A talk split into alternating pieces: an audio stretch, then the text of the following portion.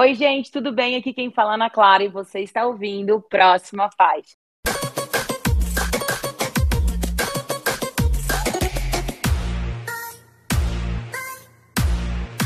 Próxima faixa.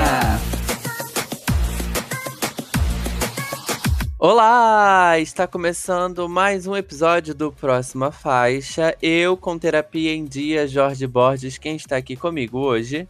Eu que sim estou me cuidando, Matheus Guimarães. E na terceira ponta, quem é que tá? Eu que, assim como Olivia Rodrigo, não faço terapia. LS. Tudo bem, meninos? Tudo bem! Hoje o nosso tema, como você viu no título, é sobre saúde mental. Vamos falar de música, saúde mental, terapia. Aproveitar essa última semana aqui de setembro amarelo, não é mesmo, meninos? Isso, né? Porque bem ou mal a gente tá falando de tanta coisa, de tanta gente ao longo do ano inteiro. Vamos aproveitar esse momentinho no final do mês para olhar tanto pra gente quanto para as nossas relações e pro quanto isso é saudável ou não. E eu sinto que metade do nosso público é super tóxico e já desligou depois de eu ter falado isso. Não desliguem, gente, eu estou aqui. ah, eu confio no nosso público, eles vão estar aqui com a gente. Mas bora lá, gente, antes da gente comentar sobre o nosso. Só gay de fórum. Antes de comentar sobre o nosso tema, e notícias. Muito bom lembrar de nos seguir nas redes sociais, arroba Próxima Faixa, no Instagram, no Twitter, no TikTok, www.proximafaixa.com. Vocês encontram notícias, coberturas de eventos e muito mais. Estamos em todos os agregadores de podcast, no Spotify, no iTunes, no Google, na Deezer, onde você preferir. Nos escute onde você quiser. Nos siga e nos avalie nesses agregadores, pois é muito importante também. Aqui na minutagem deste episódio tá Aqui na descrição deste episódio tá a minutagem correta para você pular direto para o nosso tema principal ou para as notícias, mas como sempre te convido a ficar aqui com a gente. Onde estamos também, Matheus? Nós também estamos no selo LGBT Podcasters, que reúne conteúdo de produtores LGBTs para consumidores LGBTs ou não. E agora, seguindo a tradição milenar de indicar um podcast do selo LGBT Podcasters, vou indicar um episódio do selo. A minha indicação de hoje é um podcast que voltou e eu ainda não tinha visto. Esse é o De Fora para Dentro, podcast apresentado pelo psiquiatra Harley Machado e do dermatologista Tiago Cunha. Eles sempre conversam sobre essa relação, sobre essa intersecção entre a saúde física e a, a saúde mental, com esse foco no skincare também, por conta da, da, da, da posição ali de dermatologista do Tiago com um, um, um, mindset, um ponto bem legal. Eles partem de como a pele, como a pele e a mente se encontram nessa interface do eu com o universo. Eles deram uma pausa lá em 2021 e agora estão de volta no formato de videocast, disponível tanto no YouTube quanto aqui nas plataformas de áudio.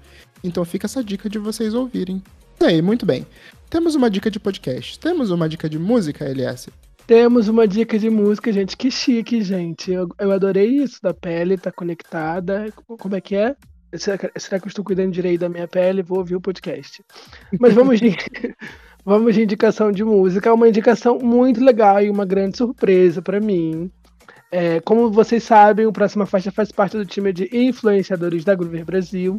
A Groover é uma plataforma que conecta artistas independentes ao público através de curadores, através de portais, e podcasts, e sites e rádios, enfim. E a gente recebeu uma faixa muito legal do Jader, Larga Esse Boy, em parceria com o Johnny Hooker. A faixa é super gostosinha e super romântica, tá nos destaques da Groover, né? Foi uma das 10 faixas mas que mais recebeu feedbacks positivos dos criadores esse mês. Então ela tá ali pra gente. É, foi uma surpresa muito legal ver o Johnny Hooker e ver o Jader aqui. Né? O Jader é um artista independente, que tem um alcance menor, então é bem legal ver ele na plataforma junto com o Johnny Hooker. E ao mesmo tempo eu fiquei um pouco triste, sabe? Para mim o Johnny Hooker é um artista incrível, LGBT, é independente, já veio aqui falou diversas vezes sobre isso e não tem tanta entrada assim na imprensa, né? Mesmo sendo um artista grande com hits, com milhões de reproduções, ele ainda tá, né, procurando formas de se conectar com o público então, ó, vamos apoiar a cena independente, porque até quando a gente chega lá, a gente sente que a gente não chegou lá. Isso pode ser bastante frustrante para muitos artistas. Vamos apoiar os artistas. Já foi na nossa playlist, ouvir, dar o play, compartilhar. E você, artista independente, que está aí correndo atrás, entre em contato com a gente através da Groover Brasil, através da DM, que a gente vai estar compartilhando e você pode aparecer aqui no nosso podcast, no nosso feed, no nosso site, gente. Sigam a Groover Brasil e sigam o Jader, arroba Jader, underline, underline, underline. É isso. Muito que bem, agora vamos comentar dos últimos lançamentos e notícias da semana. Bora lá? Vamos! Vambora!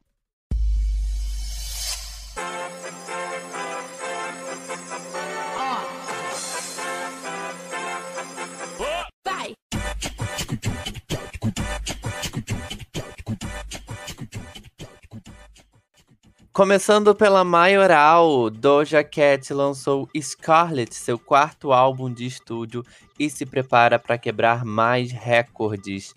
E aí, meninos, nós ouvimos esse álbum? Matheus. E jogou no meu colo. Eu quero saber do LS, porque acho que de nós três, a única pessoa que estava realmente animada pro Scarlet era o LS. Eu e você estamos no, no grupo de haters da, da, da nossa web diva Doja Cat. vocês levam as coisas muito pro coração, meninos. Enfim, eu vi o Scarlet. É... Realmente, é, the Town Red é a música mais fácil do disco. E eu achei real que você fosse curtir, que ele é bem mais. Eu não sei a palavra correta para usar, posso estar falando besteira. Mas ele é mais pesado. Essa é a palavra que eu vou usar. Ele é mais pesado, ele é mais diferente. Ele não é tão comercial assim quando a gente pensa na Doja Cat do Planet Her. É, eu gostei bastante de Agora Hills, que é a faixa que ganhou o clipe. É, F the Girls, né? FTG. É, Gun. O álbum tem muitos, bons momentos, muitos bons momentos, mas para mim ele não é um álbum para todo mundo. Não é um álbum tão fácil. É, eu dou uma nota 8, preciso de mais tempo para ver se ele chega nesse 9, nesse 10. Mas estou amando a estética do disco, estou amando o clipe, estou amando a divulgação. Quero que ela xingue mais fãs. Ela infelizmente não xingou ninguém no VMAs, não xingou ninguém ainda no Twitter de novo para virar o assunto do momento. Mas estava uma grande gostosa no clipe de Agora Rios e uma grande esquisitona no clipe de Demons, e é sobre isso. Para mim, é, merece muito mais barulho do que tá fazendo, inclusive. E para você, Matheus? Hum, é, sei lá, eu, eu não achei que foi uma virada tão grande quanto a Doja Cat prometeu. É, ok, a gente viu que tem momentos de rap muito mais pesado, onde ela tá mais disposta a trabalhar nos flows e no, e no que o rap se propõe de fato. É, dentro da tracklist a gente vê tanto Paint Town Red, é, a, a, como ela abre e como ela fecha o disco. Até ali quando ela fecha com Attention, com Balut, com esse tipo de coisa. É, aí sim você sente muito mais o álbum. Mas até mesmo agora Hills, essa que super viralizou, que ganhou clipe, que tava todo mundo comentando e fazendo meme, é uma música que poderia estar tá dentro do Planet Her com pouquíssimos ajustes, talvez até no Amala. É, a gente vê que a Doja Cat ela estava muito mais disposta a fazer rap, a se mostrar como rapper, já que ela foi bem criticada por isso lá no, no álbum anterior. Mas, de novo, a, a virada estética, a virada de mensagem, todas as outras viradas foram muito mais intensas do que a virada musical. E olhando agora, vendo o sucesso que isso está fazendo, acho que ela fez o movimento certo bem ou mal, ela tá vendendo a imagem dela como bad girl, tá falando, fazendo esse monte de brincadeira de pacto com o demônio, conseguiu é, continuar em número um, tendo uma das músicas de rap mais bem sucedidas de todos os tempos, agora com Paint the Town Red. É, tipo, ela conseguiu o que ela queria, mas, sinceramente, não acho que isso tá tão distante do, do Planet Her. É, até mesmo quando ela vai mais pro rap, ela tá trabalhando com rap muito melódico. É Fuck the Girls mesmo, é um rapzão mas tem uma linha de melodia fácil de você repetir, de você decorar como uma música pop, mas é um rap. Mas sei lá, eu ainda acho que tem um certo, um, uma certa birra minha nela com ela, que impede de gostar tanto do disco, mas de longe ele não é ruim. Só não não é isso tudo. Mas para você, Jorge. Ah, não, LS quer comentar. Vai, vai lá, LS, briga comigo. eu sinto de verdade que eu acho que ela ia mais longe.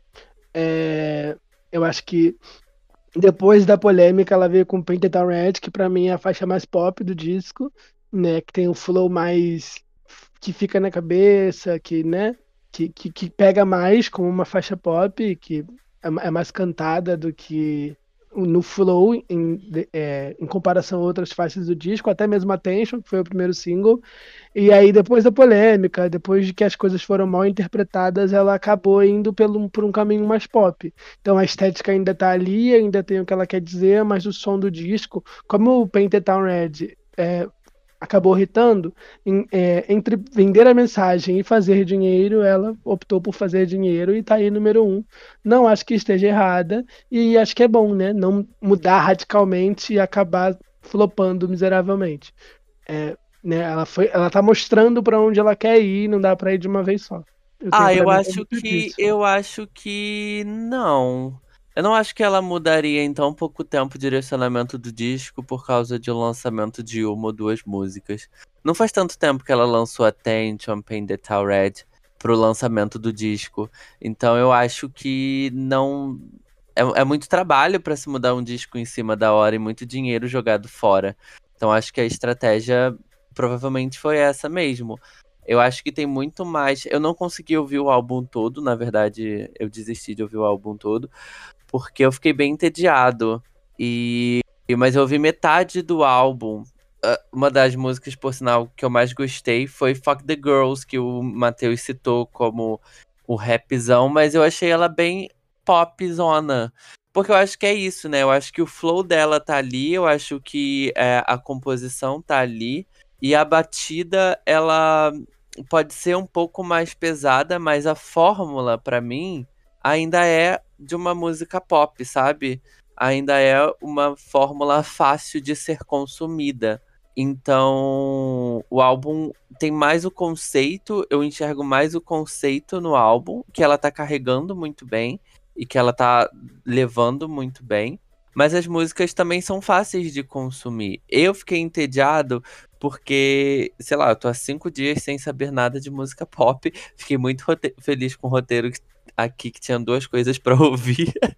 e aí eu falei, bom, vou ouvir. Mas eu tava tão cansado fisicamente, psicologicamente, que o álbum dela me cansou. Falei, ai meu Deus, a pobre da Doja Cat, rica, com fama, coitada.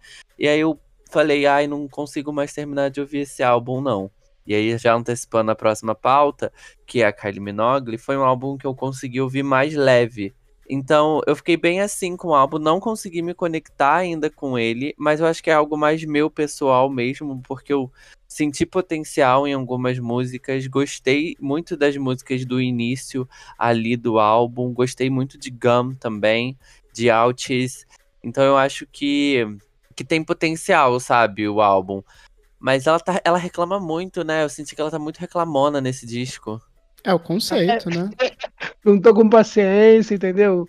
Você quer reclamar, Ai, não vai reclamar depois. Agora quem quer reclamar sou eu. É, é agora quem tá reclamando aqui sou eu.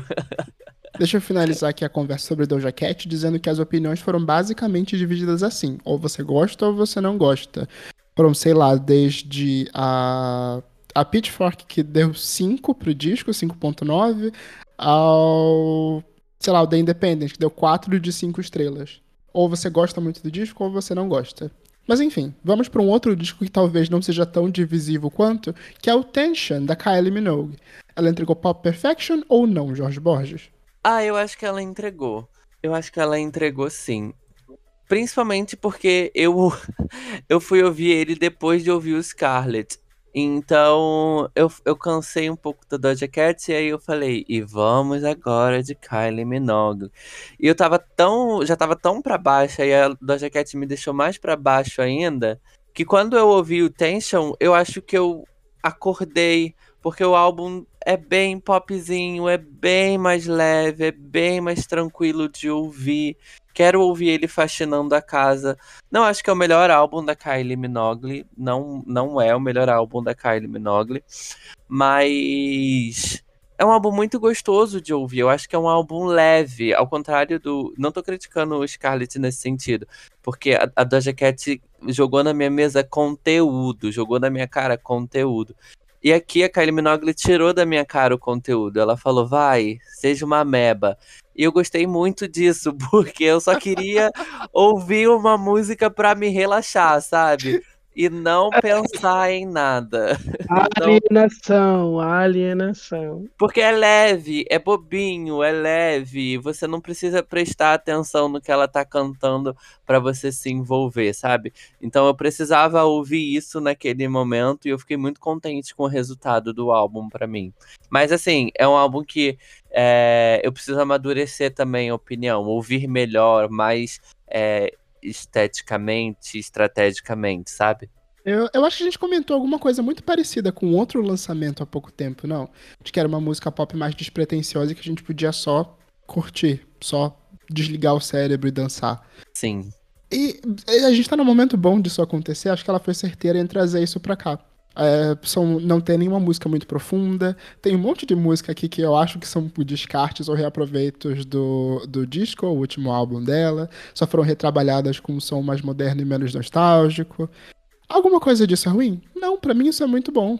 É, até mesmo o fato de ser um álbum genérico nesse momento, para mim super encaixa nisso que você trouxe de só desligar o cérebro e curtir. Eu vi algumas pessoas criticando o álbum por isso e dizendo o, o comentário que eu amei. Eu precisava muito dar os créditos para essa pessoa. Por favor, se vocês acharem esse tweet, é, comentem aqui no Spotify ou no Instagram quem foi que comentou isso. Que as Little Mix poderiam pegar cinco músicas desse disco e fazer um comeback. Porque. Sim. Sim, e tem, e tem uma música que, que eu tava ouvindo, eu falei, nossa, isso é tão Little Mix.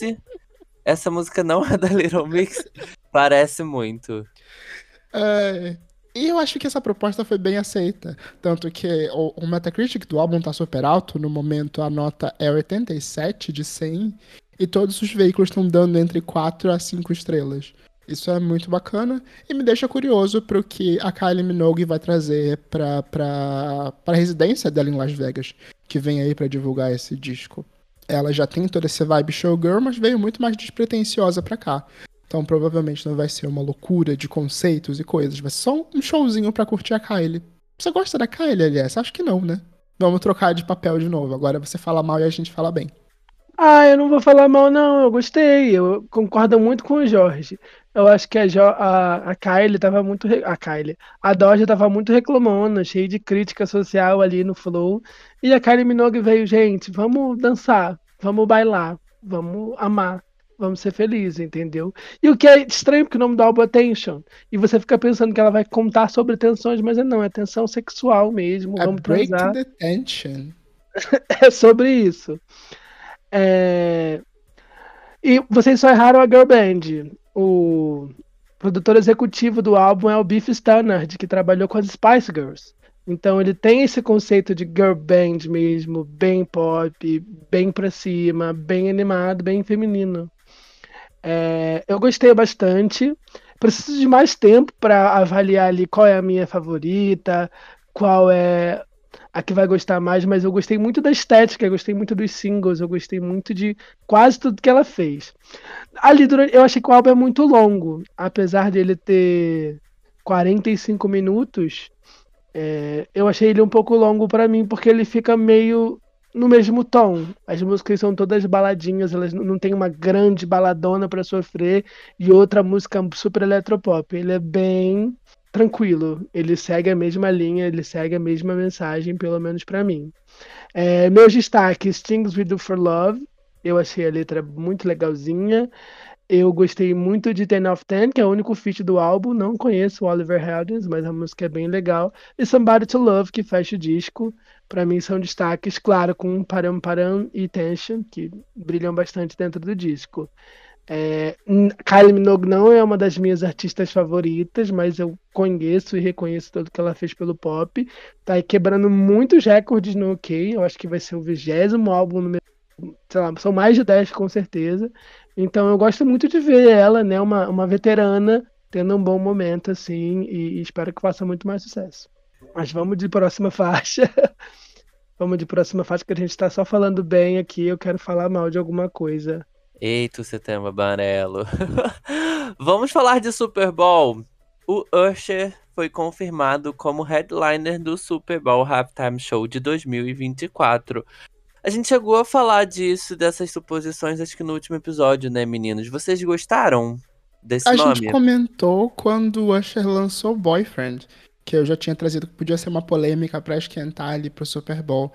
E eu só jogo a bola de volta pro LS, porque eu quero saber o que que tem pra falar mal dessa escolha. Não tem o que se falar mal, é uma escolha muito acertada ter o Usher aqui. Gente, olha, eu vou ser bem sincero pra vocês.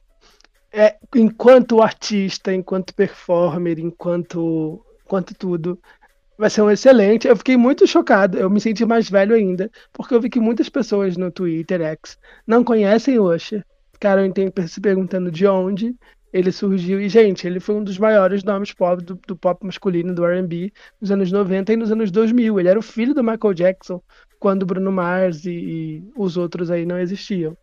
The Weeknd, né? E todos os outros que se denominaram príncipes do pop depois. E é muito. mu- Eita, desculpa. E ele é muito, muito bom. Mas eu queria muito uma diva pop. Eu queria muito uma diva pop. Eu me iludi demais, entendeu?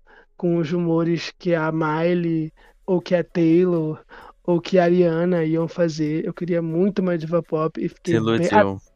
Até o, a- o comeback das Destiny Childs, eu fiquei, meu Deus, isso vai ser um acontecimento. E aí veio o Usher. É, ainda vão anunciar provavelmente os convidados dele. E eu tenho certeza que ele vai entregar um show bom. Mas eu me iludi muito. Eu me iludi demais querendo uma diva pop. Querendo Miley Cyrus, sim. Mas ela não tá fazendo nada, então passou. Passou. Ela não tá fazendo nada, gente. Não vou ficar bolado com ela, ela não liga pra carreira, não quer trabalhar, problema todinho dela. Eu vou curtir o Super Bowl do Usher, que vai ser tudo. Mas uma diva pop é uma diva pop, gente. Eu acho que você se iludiu. A gente acabou de ter uma diva pop, não ia ter outra seguida.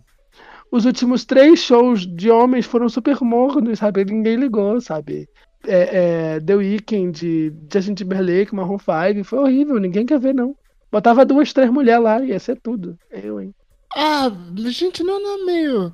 Sei lá, não, não, não acho que é, é isso tudo, sabe? Você colocou muito uma expectativa sobre diva pop, mas o evento nunca foi necessariamente sobre isso.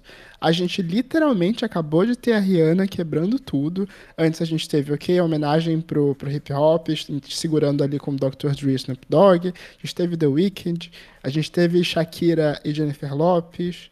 A gente tá de forma equilibrada e pra mim é totalmente equilibrado ter um, um, um nome masculino depois da Rihanna.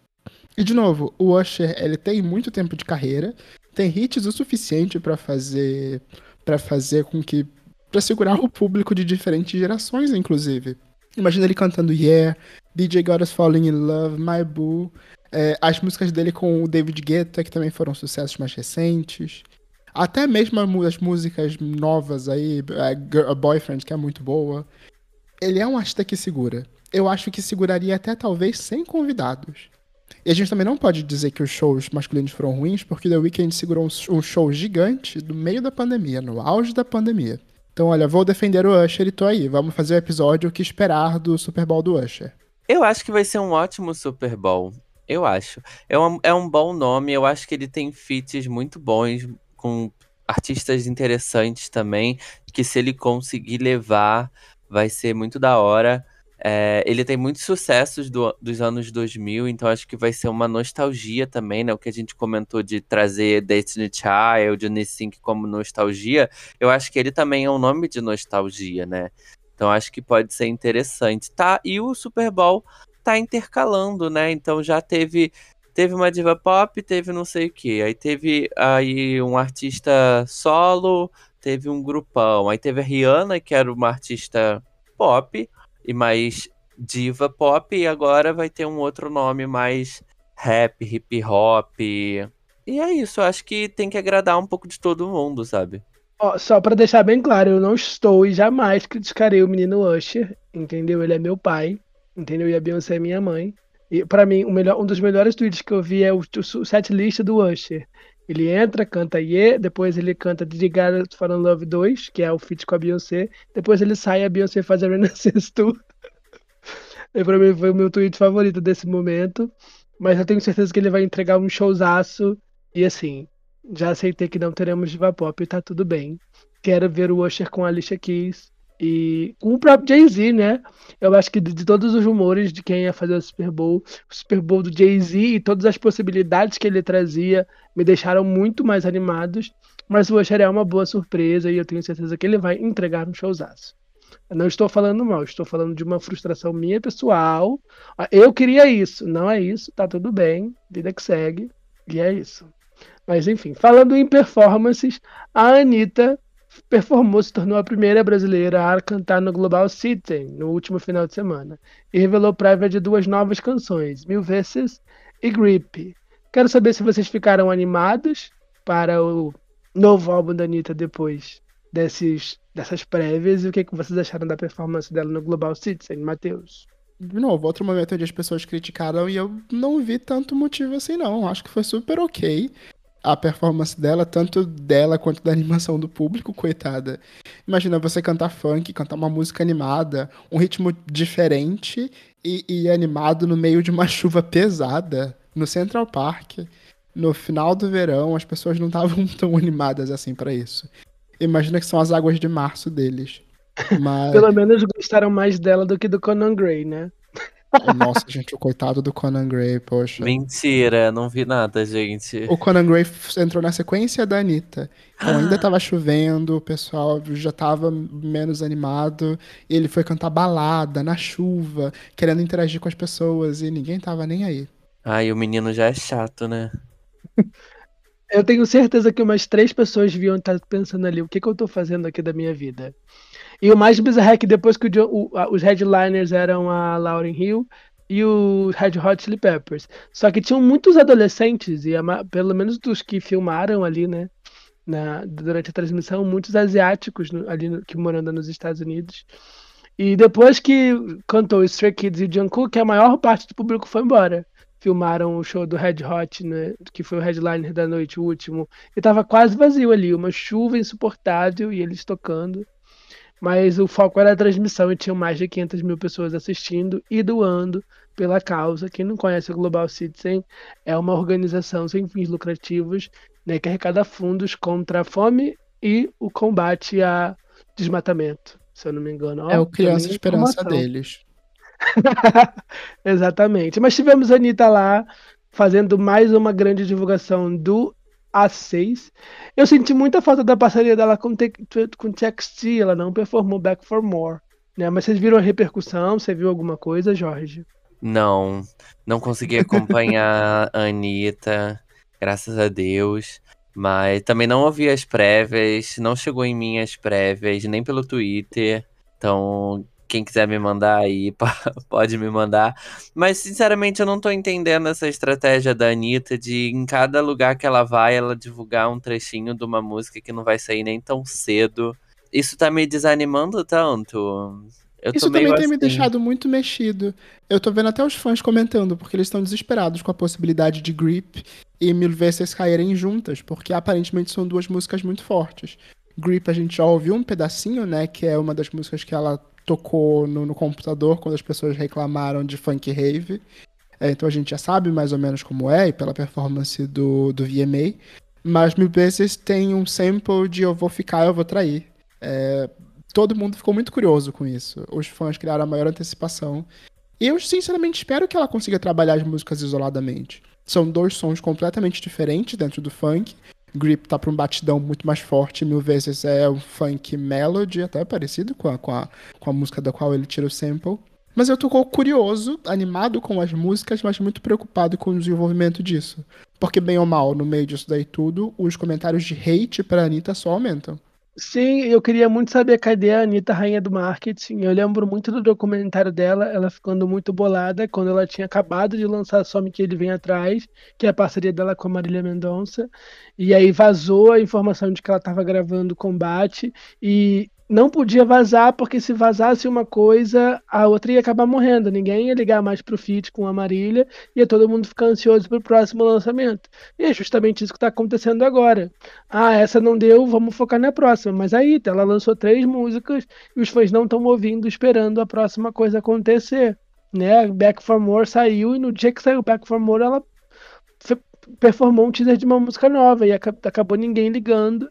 E eu tô achando o marketing muito confuso. Ela tem uma parceria com um grande grupo de K-pop, ela tá com três singles que saíram não tem um mês, e tá todo mundo esperando ela fazer mais coisa em vez de consumir o que ela tá fazendo, porque não tá fazendo os números que estão acostumados com ela fazendo. Então eu acho que tem muito erro de marketing aí, e estou confiando que ela sabe o que ela tá fazendo, porque eu não tô entendendo mais nada. Mas vamos de próxima faixa? Vamos falar de uma coisa que já saiu, que a gente já sabe, que é o clipe de Que Tal. A Marina Sena lançou o clipe de Que Tal e comemora mais um hit viral, promete, entregou sem prometer. Mas e aí, Elias, você assistiu, você gostou, você fez a dancinha? Ai, a minha única palavra eu queria ser gostosa e ter um carrão igual a Marina Senna. É isso, gente. Um carrão e uma gostosa, e você tem um clipe, você precisa de mais o quê? Ah, eu gostei muito de como ela se arriscou a fazer mais nesse clipe mesmo. Ela brinca um pouquinho com a atuação naquele início, tem umas cenas um pouco mais complexas. Ainda que seja só um clipe de bonita, é um clipe de bonita muito caro. É um clipe de bonita grande, com cenários e com takes que mostram dinheiro. Mas sei lá, eu gostei de ver ela se arriscando. Eu sinto faltas de mais clipes que contam histórias, sabe? Era uma coisa que se tinha muito antigamente, com o tempo foi se perdendo. Agora as pessoas usam o clipe só pra ouvir a música mesmo. É, é sobre ser gostosa, é isso. A música já tá com 7 milhões de plays no Spotify, já é um hit. Ela fez um clipe só porque os fãs estavam pedindo. Vocês não estavam pedindo um clipe? Tá aí o clipe, assistam que foi caro. E é isso, ela tá sendo gostosa num carrão. Eu adorei, gostei bastante. que Quando nós ouvimos, eu acho que que tal não se destacou tanto. E muito legal que a parceria com o Flisos, que é um artista novo na cena, entre na cena mainstream é, esteja viralizando e ele tá aproveitando muito essa a onda, então eu gostei bastante. Isso, é um clipe bonito. É um clipe bonito, é um clipe com investimento. Espero que dê um, um impulsionamento a mais na música também para se tornar um viral maior. E um ritão da, da Marina Senna aí, né? Então tá, gente, vamos seguir para mais uma faixa. Vamos falar de Ivete Sangalo. Ela celebra 30 anos de carreira com uma turnê em estádios, Ivete 3.0, e vai começar no Maracanã, onde ela fez aquele show icônico lá em 2007. E as expectativas? Vocês vão comprar o show da manhã? Ivete, manda o ingresso aqui pra casa, mulher. Eu estou completamente chocado que o Maracanã não quer aceitar show de ninguém, mas a maior do Brasil conseguiu. conseguiu então, isto. Diga-me. Então, a Ivete não é a única a conseguir. Ivete vai fazer no dia 20 de dezembro, mas no dia 30 de novembro Paul nós vamos ter Paul McCartney é. no Maracanã. Então agora eu só fico pensando nessa possibilidade. É, tem, um, um, tem um jogo importante que, se eu me lembro bem, ele também é em novembro. É uma final que também acontece em novembro no Maracanã. Então será que o Maracanã vai abrir mão do gramado natural, vai, vai aderir ao sintético, assim como o Engenhão? Ou será que não? Eles vão tentar segurar esses shows e manter o gramado o, o gramado natural. Não sei. Ah, eles vão, devem conseguir manter o gramado lá. Mas eu fiquei muito feliz com isso. Eu acho que a Ivete vai lotar o Maracanã, sem dúvidas. E eu acho que o Maracanã tinha que abrir mais para show, sim. É um lugar lindo, é um lugar grande, é um lugar espaçoso. É um lugar bonito para se fazer Com um show. Com fácil acesso. Com fácil acesso, exatamente. Eu acho que Maracanã, libera. Por favor, libera. A polêmica que eu vi é que isso aconteceu durante uma troca de concessão.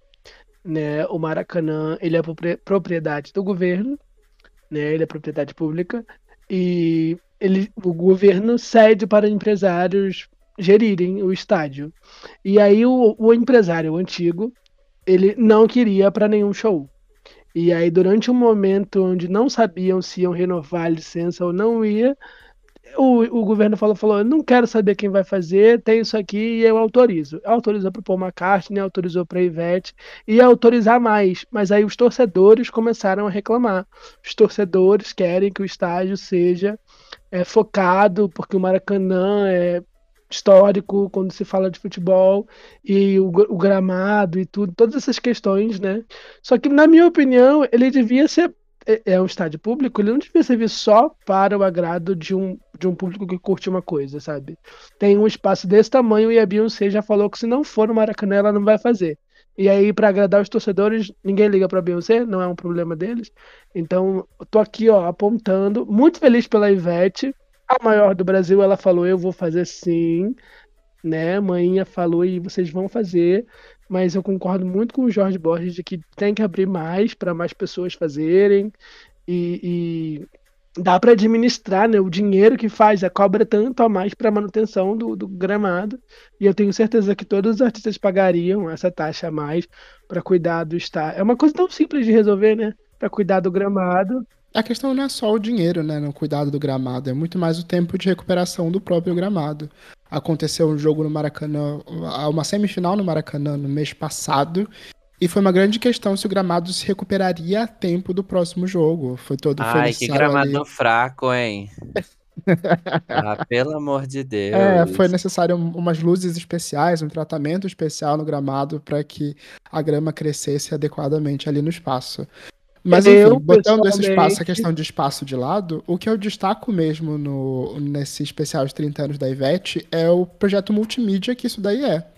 Esse show de 30 anos. Mesmo para quem não for assistir no Maracanã, ele vai ter uma transmissão ao vivo na Globo. Ao mesmo tempo, a Ivete vai estar tá fazendo um podcast, o Na Estrada com a Ivete, onde ela vai entrevistar é, convidados especiais enquanto ela dirige, e uma websérie no TikTok mostrando os bastidores da turnê. E aparentemente vai ser uma turnê em estádios, assim como foi o Titãs Encontro, já que é organizado pela mesma empresa. Então, muitos pontos legais e o que mais me chama a atenção é projeto grande e outro artista nacional fazendo turnê grande, turnê em estádio para lotar. Ai, que delícia, gente. Muito bom ver isso dos nossos Pelo artistas eu... nacionais. Pelo que eu entendi, vão ser 30 shows em estádios, né, viajando o país. Talvez ela volte para o Rio de Janeiro no Engenhão, talvez ela faça mais shows em São Paulo. Mas é isso, 30 anos, 30 shows, 30 estádios. Icônica. E ainda tem o Pipoca da Ivete, ainda tem o The Voice, e ela tá fazendo tudo. Mas vamos de próxima faixa, porque a Lourinha Taylor Swift revelou os títulos das faixas inéditas do 1989 Taylor's Version. E eu quero saber do Jorge Borges se ele tá animado, se ele já comprou os 89 vinis que a Taylor Swift anunciou. Não, gente, mas preciso falar que comprei o vinil do Spicknell. Chegou. Sério, Jorge? Ai, Você já terminou de pagar os shows, cara? Pelo amor já, de Deus. Já, já terminei de pagar os shows. já terminei. É... Gritei agora, né? Desculpa, Matheus.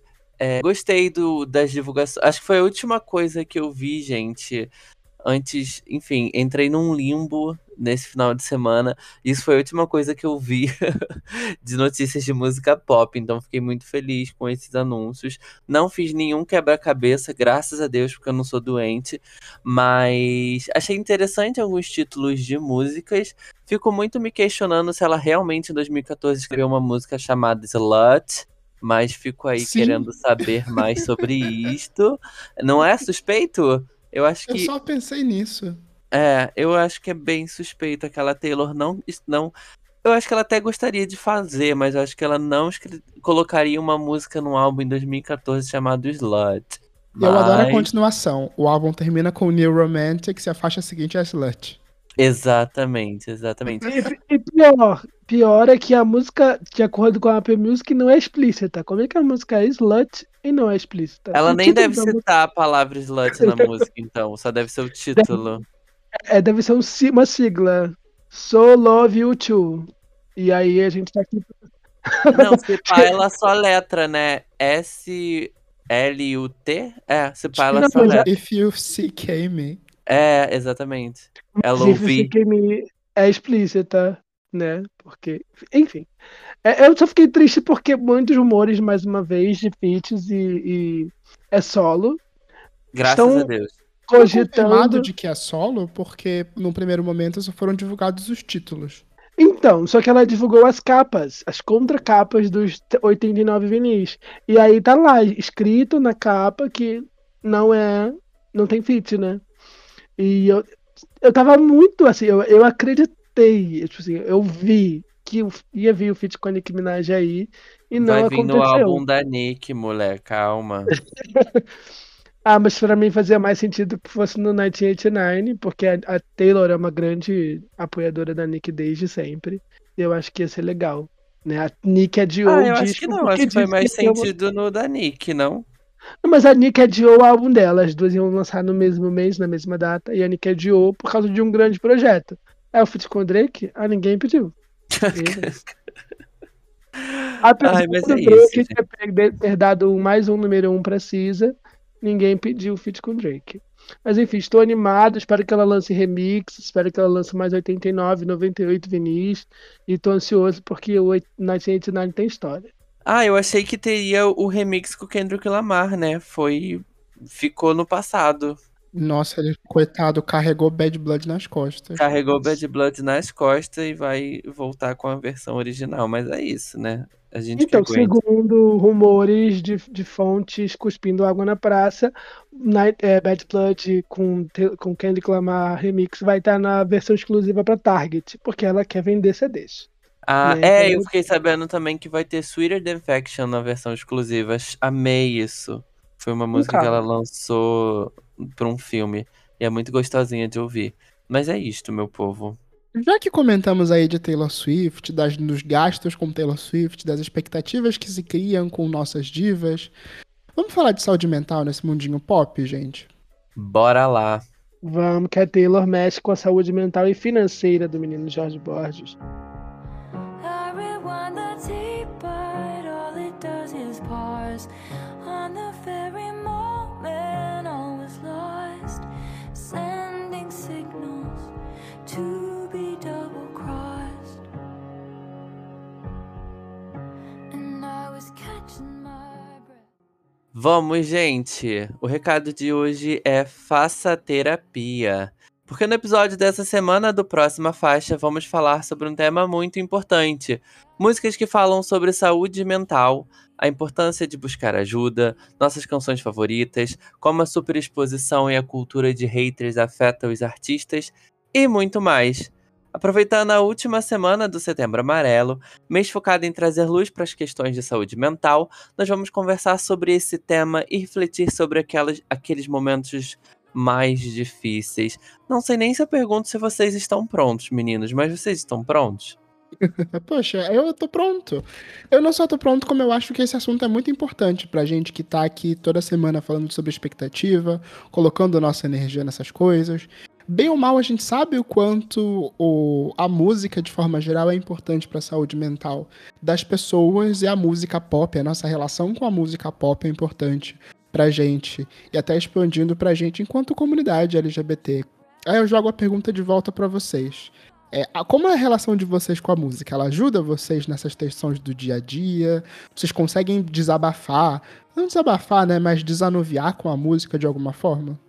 Eu, às vezes, me assusto com a minha capacidade de desassociar. Eu acho que isso não é muito saudável, mas eu, assim, totalmente surtado. Eu falo com. Eu como eu tava conversando com uma amiga minha esses dias, né, que muita gente não entende que fala que é imaturidade, que fala que é. que é- que a gente precisa crescer, né? E aí eu falo que assim, só quem é, enfrenta determinadas questões que entende como a gente encontra um lugar seguro na música pop, num artista que a gente gosta, num, é, num lançamento novo, como aquilo faz a gente esquecer os problemas, né? Como aquela, aquela paixão dá força pra gente em alguns momentos. Como a gente acaba se conectando e pensando que todo mundo sente a mesma coisa que a gente, que a gente sente. Acho que me ajuda bastante. E você, Jorge? Ai, com certeza, também concordo. Daí surge próxima faixa, né? pra ficar falando de música o tempo inteiro. Mas eu acho que é a música ajuda muito a gente, né? A gente tem uma ideia de que a música é só diversão, e é é só diversão também, mas não só nesse sentido. Então, por exemplo, essa questão que eu falei, tudo bem que a gente já meteu malha aqui na Doja Cat, né? Mas essa questão que eu falei da, do álbum da Kylie Minogue, de que, caramba, o álbum eu tava pra baixo, o álbum da Doja Cat me deixou muito pra baixo, eu precisava espairecer e fui ouvir o álbum da Kylie Minogue e fiquei, sabe, assim, sem pensar em nada, uma meba, porque era o que eu queria sentir ali, fugir do, dos problemas que eu tava passando e que eu passei no último dia e só me descansar, sabe? Então eu acho que escolher também a música certa para esses momentos ajuda a gente a se recompor, a se reenergizar também, sabe? Eu imaginei muito que você fosse falar de Breathe In, Breathe Out nesse momento, Jorge. Porque eu sei que essa Ah, música é pra verdade. você... Adoro essa música, essa música é muito boa mesmo. Gosto muito. Eu tenho uma, eu tenho uma playlist de algumas músicas que eu gosto muito de ouvir, que, que me marcaram muito, que me ajudaram muito em certos momentos. Breathe In, Breathe Out, já falei muito aqui no podcast. Tudo bem que ela tem uma letra muito romântica, né? Mas eu acho que a mensagem de respirar e inspirar é muito gostosa na música, né? E o jeito que ela fala também, eu vou respirar, eu vou inalar e, enfim, esqueci agora, a gente respirar, breathe in e breathe out. Então eu acho que ajuda você também a, a cantar a música breathe in e breathe out do, do mesmo jeito, sabe? Inspirando e expirando. Pra dentro pra fora. Exatamente. É que eu sou bilíngue, né? Aquelas. Eu esqueci a tradução. É comum. Chique, né, gente? Mas falando sério, é, vocês acham importante que os artistas falem sobre saúde mental, é, falem sobre a importância disso, levem isso pra música? Bem ou mal, acaba, acabou se tornando um certo trophy dentro da música pop nos últimos anos, né? De Firework pra cá, o que mais faltaram, o que não faltaram foram músicas que, que têm essa preocupação com, com o, o eu mesmo. Eu acho que existe uma diferença muito grande entre uma música de empoderamento, né, para uma música que fale sobre saúde mental, que fale sobre é, lidar com as, as questões de ansiedade, de baixa estima, de, de sentir que você não é bom, né? É, eu acho que tem músicas que colocam a gente pra cima, que tipo assim, eu me aceito, eu sou- isso é muito legal, mas existem várias outras questões quando a gente fala de saúde mental. E que, quem se destaca muito pra mim, e eu, eu fui escutar muito quando eu ouvi esse disco, esse, quando eu estava fazendo o roteiro, foi a Alessia Cara, né? Que ela, ela atravessa a linha do empoderamento e fala sobre se sentir ansiosa, fala sobre sentir que não é boa o suficiente e, e reflete sobre aquilo. Você não precisa estar bem o tempo inteiro. E é, é isso. Né? Não precisa só se. É, é muito importante se empoderar, se aceitar e se amar, mas é muito importante entender também que a gente precisa sentir o que a gente está sentindo e que está tudo bem não se sentir bem, que é importante falar e procurar ajuda. Tem até uma música que ela fala que o título da música é o número de um número para procurar ajuda lá nos Estados Unidos que você liga e conversa com pessoas quando você estiver tendo pensamentos invasivos. E eu acho que é muito legal tornar a música esse ato político, né, para as pessoas entenderem que todo mundo sente e é importante sentir. Eu acho que quando eu penso nessa. num artista, assim, ou em músicas assim, ultimamente me vem muito na cabeça Demi Lovato, né? Eu acho que, principalmente os últimos lança. Enfim, a gente sabe de toda a história da Demi, muito mais envolvida com drogas e coisas do tipo. E as músicas falam sobre isso também. Mas também cantam sobre saúde mental, né? Eu acho que os últimos trabalhos de Demi, é, enfim, ou todos os trabalhos de Demi, sempre tiveram essa pegada e sempre tiveram músicas é, falando sobre esses assuntos, né? Ali quando ela lançou Sober, falando que já não estava mais sóbria, que estava muito mal, ou quando lançou Anyone ali pedindo uma ajuda, né? Será que tem alguém aí para me ajudar? Será que Deus está me enviando alguém? Que é uma letra muito bonita, uma letra muito forte, de pedir ajuda, de né, de estar pedindo ajuda, tudo bem que em, em questão ali a gente fala de na interpretação da Demi sobre as drogas, mas se é alguém que está passando por um problema de saúde mental também, ou outro problema familiar que mexe com a sua saúde mental também, sabe? Pede ajuda. Tem uma música que eu gosto muito do Dancing with the Devil, que é What Other People Say, que é com Sam, deixa eu pegar o nome do querido aqui, Sam Fisher. É uma música que me chamou muita atenção no disco, é uma das únicas músicas que eu escuto desse disco.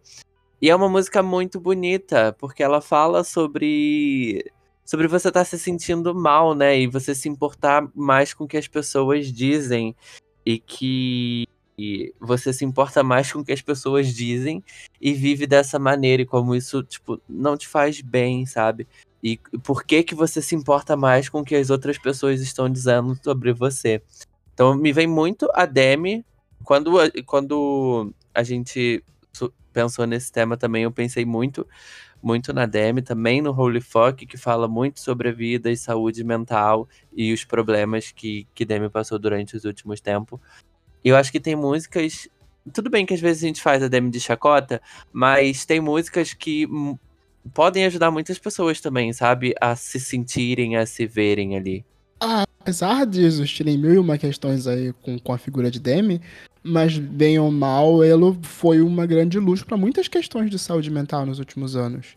É, acho que talvez entre divas pop, entre figuras pop, é, foi uma das primeiras pessoas a falar abertamente sobre é, é, pensamentos intrusivos, sobre depressão publicamente, depois sobre os problemas com vício.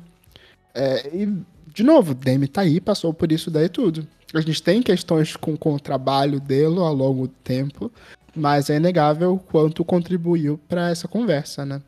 Eu até coloquei lá no início, quando eu comecei a falar sobre essas músicas de, de sobre saúde mental, sobre essas músicas sobre ajuda, porque eu acho muito que essas músicas, principalmente observando o pop aí dos últimos 15 anos, é, a gente viu quanto as músicas foram evoluindo de serem músicas sobre empoderamento, de uma mensagem simples de vai lá, você consegue, para mensagens muito mais complexas e até que permitem se expor mais.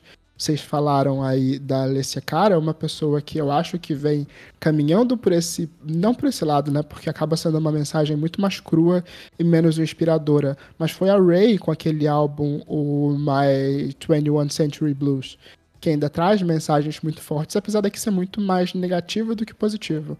Mas o quanto ela consegue se expor sobre isso. Porque eu não sei pra vocês, mas pelo menos pra mim, músicas que falam sobre a sensação, não necessariamente oferecendo uma ajuda, mas mostrando que outras pessoas também passam por questões, me ajudou muito. Sim, e quando nós comentamos sobre o álbum da Ray, nós falamos o quanto ele era pesado, né? O quanto ela era boa com as letras. Eu acho que é muito sobre isso. Tem muitos artistas que se destacam. Eu achei que no Brasil é, o João e a forma como ele fala com os fãs também é muito legal. É, a Carol Biazin também, a forma como ela fala com os fãs é muito legal. É, e é o que a gente volta a falar, né? Falar sobre saúde mental é falar sobre a importância de sentir, sobre a importância de saber quando procurar ajuda e saber que, assim, a maior parte do tempo você não tá sozinho, tem alguém em algum lugar sentindo a mesma coisa. E eu acho que é aí que a gente encontra a música pop e a importância dos artistas falarem sobre isso e a gente entender que a gente não tá sozinho no mundo, de alguma forma, porque muitas vezes os pensamentos invasivos fazem a gente pensar isso. E quando você vê um artista gigante cantando para milhares de pessoas que sente a mesma coisa que você, é um conforto, né? Não porque ele tá mal, mas porque a gente consegue passar por isso, a gente consegue realizar os nossos sonhos, a gente consegue seguir em frente, apesar de tudo. Então é muito importante é, a gente encontrar esse, esse conforto, esse acalanto em gente que a gente acaba admirando, né? De muitas formas. Aí, até esten- estendendo essa conversa sobre música, tem alguma música que vocês acham que é importante, que ajudou vocês nesses outros momentos? Tem essa pergunta aqui no roteiro sobre música favorita sobre o tema. Eu colocaria muito nessa lista amarelo da Emicida, que eu acho muito bonita, que ainda conversa ali sobre essas sensações e passa exatamente por isso, né, no, no mês do, do, de setembro amarelo.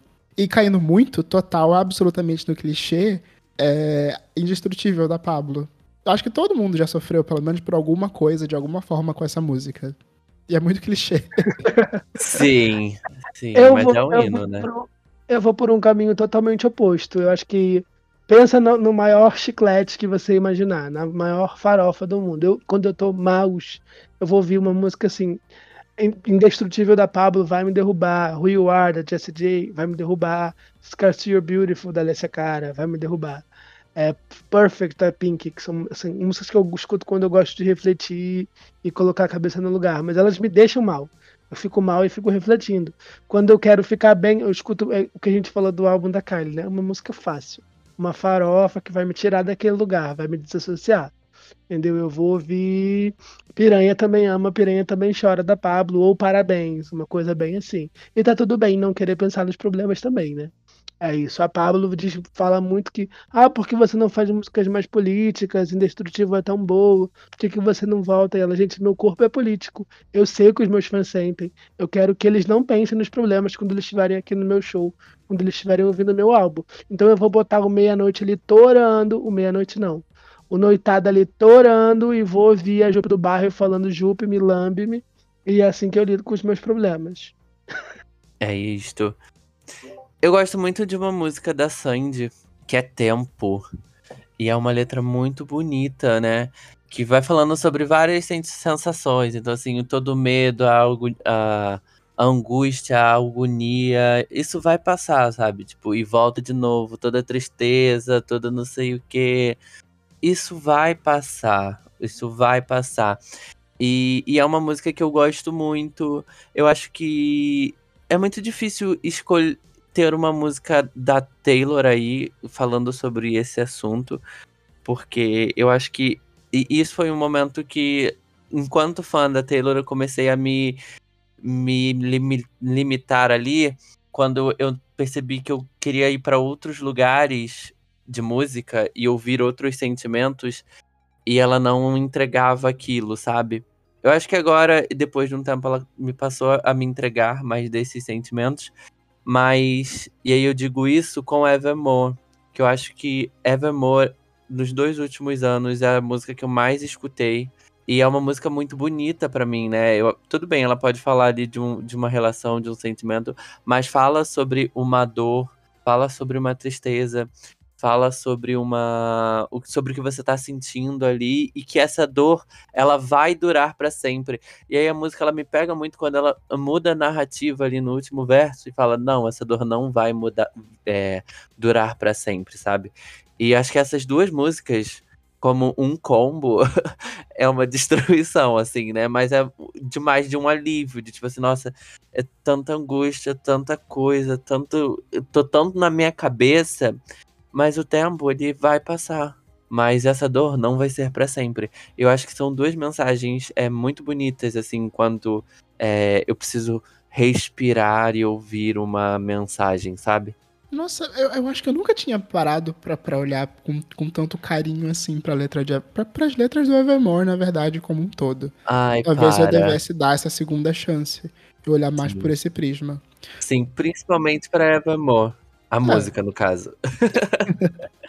Mas a forma como você falou dessa letra me lembrou de uma outra música que também me ajudou muito, entrando muito me expondo aí no podcast, ao longo desse ano, que é Coisas Bonitas da MC Tá, como a Hal Peter, aquele gostoso.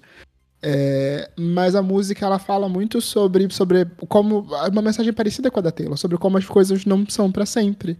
Só que aqui com uma visão mais, mais, mais positiva, só que ao mesmo tempo negativa ela, é, ela, o refrão da música diz que é, é que só vive uma vez, eu não sei, vivendo-se um dia de cada vez. As coisas bonitas podem nascer, podem morrer, podem nascer um dia de cada vez. E no final das contas é um grande isso, né? Porque é uma coisa que me ajuda muito a pensar nos momentos difíceis é lembrar que tudo que é muito bom passa, mas tudo que é muito ruim também passa. E tudo passa. Nada dura para sempre. Tem uma música que é do. Nossa, você falou isso de tudo passa. Eu lembrei da música agora do Scratch, nossa.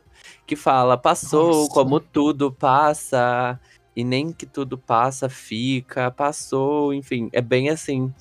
Me lembrou agora, porque é exatamente essa frase. E é uma música sobre o tempo também, né? Sobre, tipo assim, cara, tudo passa, tudo vai passar, tudo com o tempo passa. Seja coisa boa, seja coisa ruim. Hum, mas ok, já fizemos a parte bonita de comentar sobre músicas, de fazer um momento inspirador, mas vamos fazer um momento meia-culpa. Porque, bem ou mal, é, a gente, enquanto fã de artista pop, a gente, enquanto comentaristas, analistas, jornalistas de música pop, acabamos colocando pressões e criando um ambiente. Vamos ser sinceros, gente, o ambiente da música pop, de forma geral, não é lá muito saudável, ao ponto que, ao mês do, do setembro amarelo, acaba virando uma certa piada dentro, do, dentro desse universo. Mas vocês sentem que os artistas acabam sendo mais afetados nessa pressão? Ou vocês acham que os fãs acabam se sentindo mais pressionados dentro dessa relação e da expectativa que eles colocam dentro dos seus ídolos? Ah, eu acho que 100% os fãs, né? Eu acho que o álbum da Doja Cat tá aí falando sobre exatamente isso. Acho que eu critiquei o disco, mas o disco fala sobre exatamente essa sensação e essas questões que a artista passa e sente. Eu tenho uma opinião que ela acaba se dividindo num lugar que me confunde e me contradiz. Por quê? Eu tenho para mim que arte, assim como a música, aliás, música pop, é, assim como quase todo tipo de arte, é uma experiência singular. É, os outros não devem se guiar pelo que eu acho, pela minha opinião.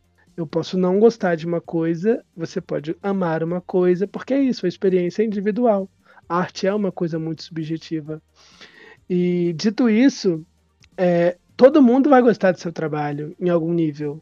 É, ou todo mundo pode. Aliás, não é exatamente isso que eu ia falar. Mas assim, alguém em algum lugar vai gostar do seu trabalho em algum nível. Você é artista. E você não deve se deixar guiar pela opinião dos outros. Você tem que acreditar no seu trabalho e na mensagem que você está passando. E, e ao mesmo tempo, você não tem que esperar que todo mundo vá gostar do que você está fazendo. Entendeu? E, e eu acho que saber lidar com as críticas faz parte do trabalho de ser artista, faz parte do trabalho de ser uma pessoa que lida com o público. Mas a gente entra no limite. Aonde que está o limite do saudável? Né? Até onde é legal eu falar sobre o trabalho, sobre é, a arte do outro, que o outro está colocando no mundo. Que ele já mostra que tem muito mais coragem que 90% da gente de expor os sentimentos, as dores, as felicidades e as tristezas deles. É, e por isso que eu acho tão confuso quando o artista se sente mal. Se é a verdade dele, é a verdade dele e acabou. Mas a, o limite, para mim, acaba sendo tóxico quando a gente fala da vida pessoal, quando a gente fala do corpo, quando a gente fala da aparência, quando a gente fala de outras questões que não têm a ver com o trabalho. E quem ouve Próxima Faixa sabe que a gente evita muito falar disso, porque para mim isso ultrapassa limite.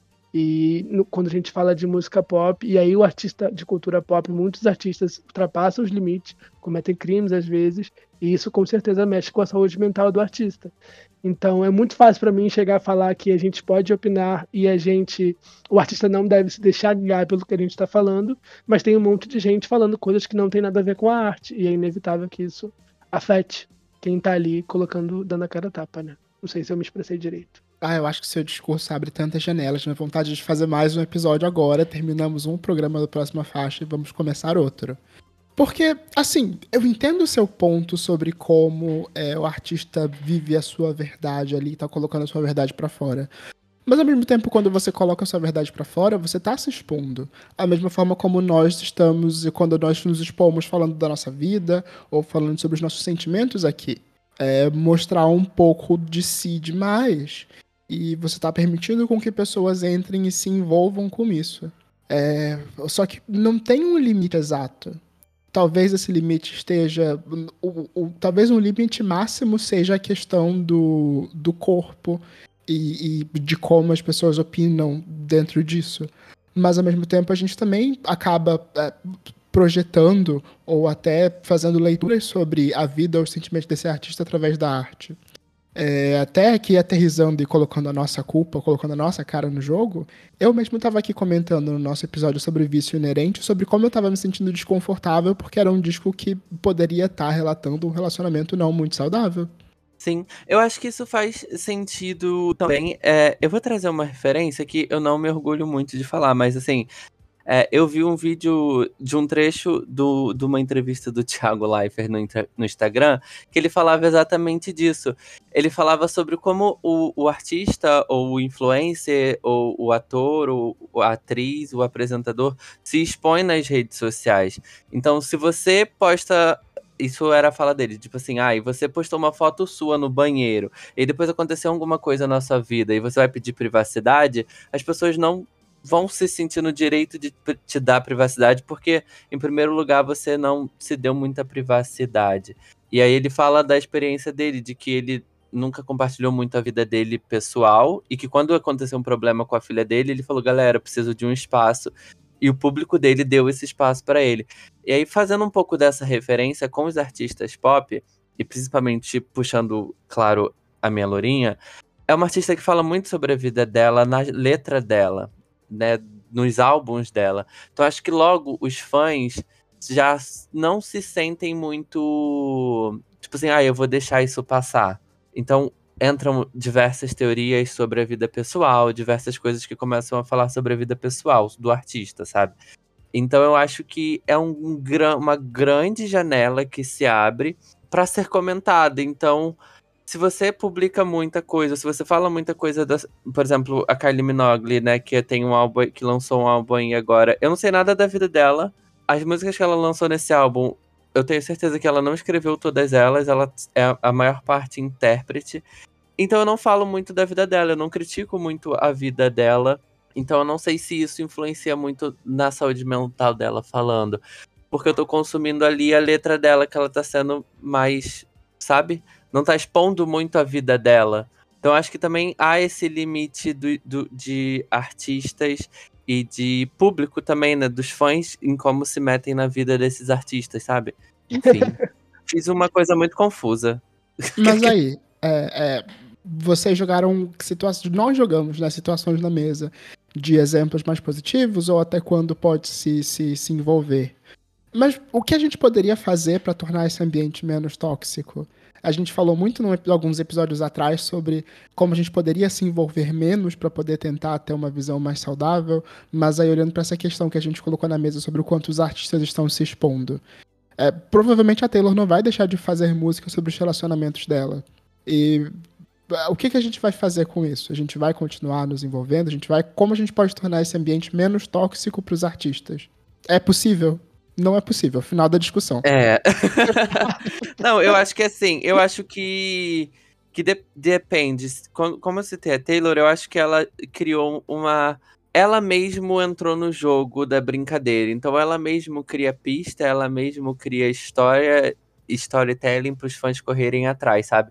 Então, mas aí é uma artista, uma única artista assim que faz esse tipo de coisa, uma artista que pensa diferente. Então, que não por sinal, não se incomoda que as pessoas falem da vida dela, então ela tá fazendo uma regravação de disco. Mas pensando em outros artistas, por exemplo, a própria Doja Cat, que vem reclamando muito disso, né, também, é... eu não sei, eu não sei. Eu, particularmente, Jorge, consumo muito o trabalho da artista. Eu não entro muito na vida pessoal do- dos artistas hoje em dia, né? Eu já entrei muito. Ah, Hoje em dia eu não entro mais porque eu não me interessa não me interessa mesmo saber mais. Então, tipo assim, ah, aquela música da Doja Cat fala sobre aquele ex-namorado. Não sei quem é aquele ex-namorado da Doja Cat. Mas as pessoas têm a necessidade de saber, né? E a gente tá num mundo muito é, rápido para as pessoas saberem de todas as informações e onde as fofocas também vão muito mais rápido. Eu acho que é só lembrar se, cara, isso é saudável ter essa relação de ídolo e fã, sabe? Não sei. Acho que é, isso. Eu acho que é um, um assunto que a gente nunca vai conseguir chegar numa conclusão, porque existe.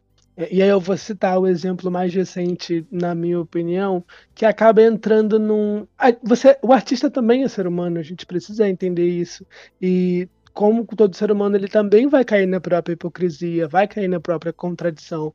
E tem que entender como ele pode lidar com isso. Porque não é que ele, porque ele está expondo.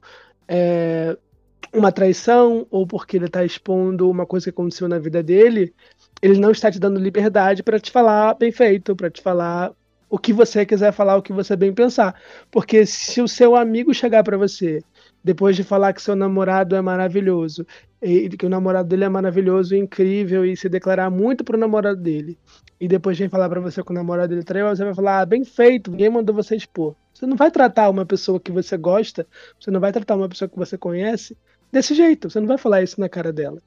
Então, mesmo que o artista compartilhe demais excessivamente, não é porque ele está expondo a vida pessoal dele que ele está te dando liberdade para falar qualquer coisa.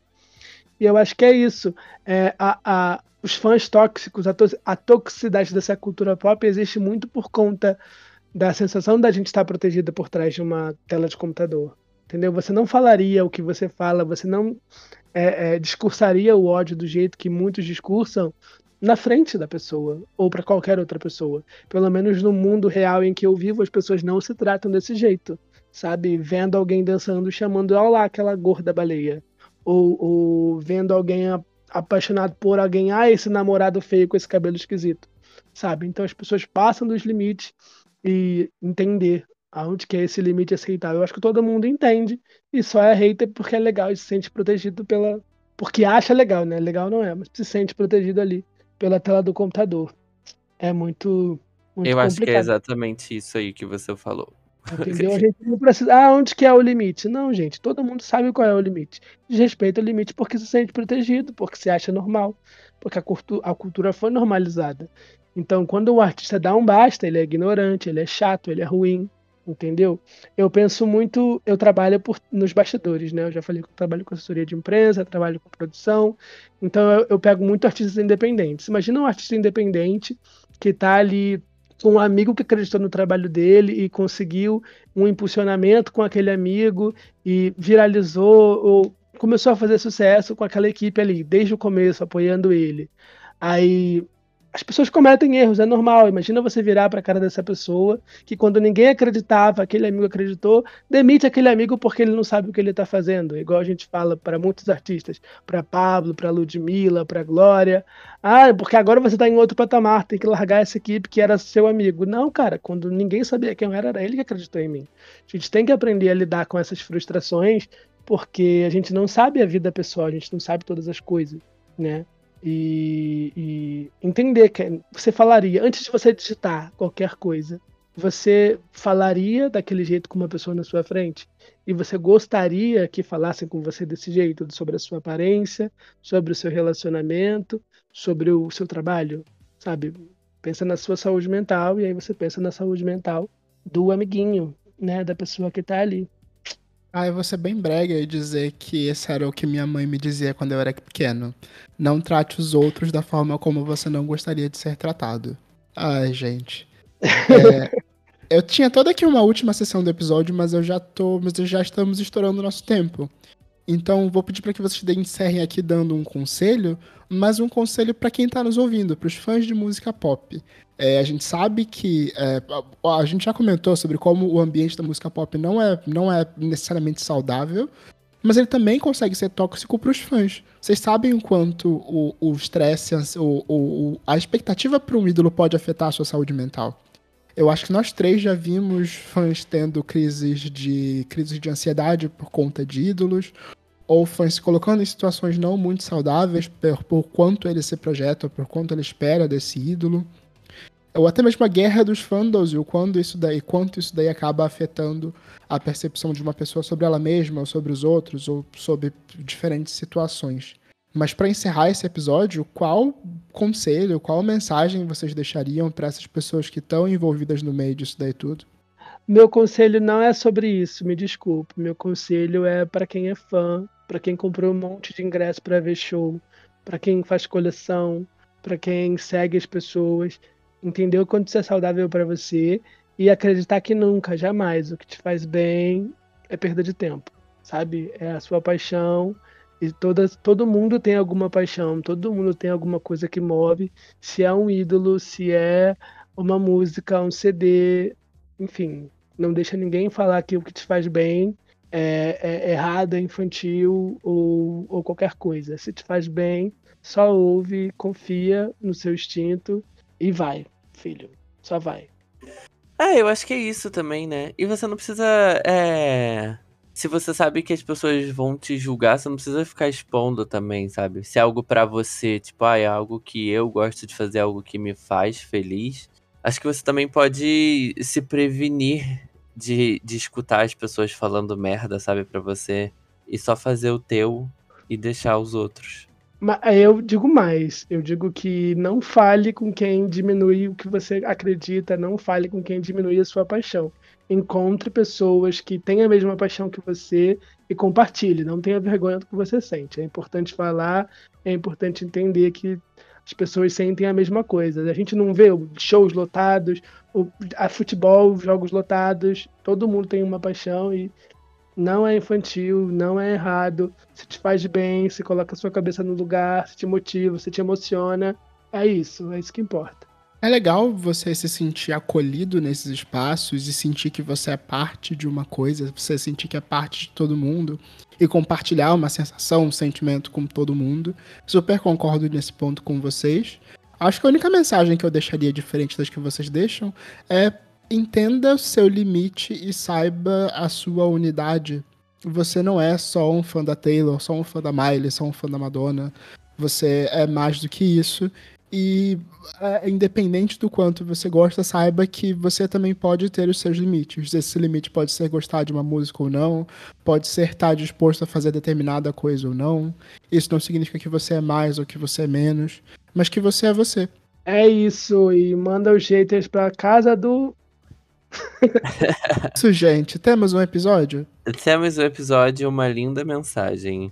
Sim, É isso, meninos. Se precisar de ajuda, não é a música te faz bem, mas procure ajuda, não guarde pra você os seus sentimentos, viu? Paz. Sim, gente, o CVV tá aí. É, o Zen Club ainda tá em promoção, aproveitem terapia online. É, CAPS na sua cidade, existem muitas formas de se fazer terapia de graça e sempre vale a pena. Sim. E é isto. Temos um episódio, né, meninos? Até semana que vem. Tchau, Até tchau. semana que vem, gente. Tchau. Tchau! Este podcast faz parte do movimento LGBT Podcasters. Conheça outros podcasts através da hashtag LGBT Podcasters ou do site www.lgbtpodcasters.com.br.